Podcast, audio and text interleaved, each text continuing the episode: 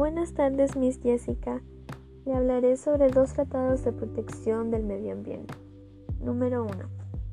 Convenio Internacional sobre Comercio, Fauna y Flora amenazada de extinción. Es un tratado internacional adoptado en 1973 por los miembros de la Unión Internacional para la Conservación de la Naturaleza. Su propósito es asegurar que el comercio internacional de animales y plantas salvajes no amenace su supervivencia en su medio natural. Número 2.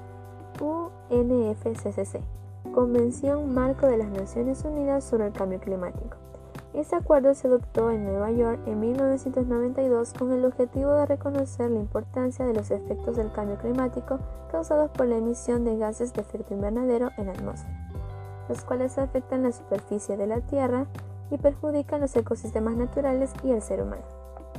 En 1997, los gobiernos se comprometieron a trabajar con el Protocolo Kioto, un programa diseñado para reducir la emisión de gases, descontaminar el aire del planeta y lograr una estabilización en los ecosistemas y permitir que esos se adapten naturalmente al cambio climático. Muchas gracias.